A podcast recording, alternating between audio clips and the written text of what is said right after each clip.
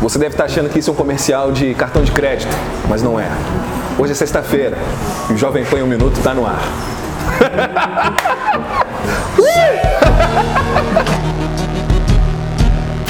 E o Vaticano está investigando a conta oficial do Papa Francisco no Instagram. Pois é, tudo porque o perfil curtiu uma foto sexy da modelo brasileira Natália Garibotto.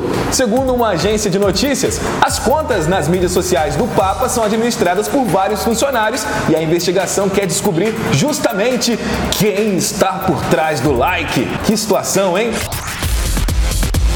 Chegou o fim do boicote da Globo com Gustavo Lima, gente. Depois de anos de rixa, o cantor vai participar ao lado de Ivete Sangalo e Vetuda do show da virada ao vivo, direto de Salvador. A revelação acontece na semana em que o Grupo Globo anunciou a venda da gravadora Som Livre, de onde o sertanejo se desligou em 2019 em uma negociação milionária com a concorrente Sony Music. Depois disso, por muito tempo, o cara não participou de nenhum programa da casa. É, parece que as lives da quarentena chamaram a atenção da Plim Plim, hein? Plim Plim.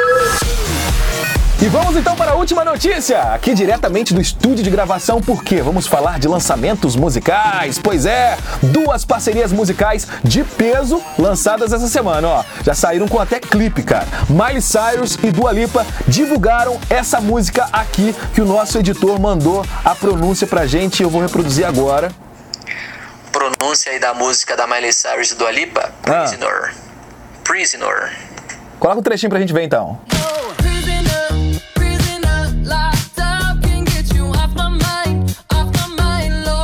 E depois de muita espera, os canadenses Shawn Mendes e Justin Bieber estão juntos na música Monster. Só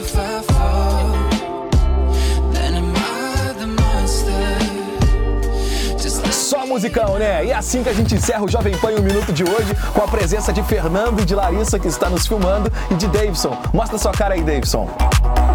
Olha ele. Até mais, gente. Semana que vem tem mais Jovem Pan minuto. Fui!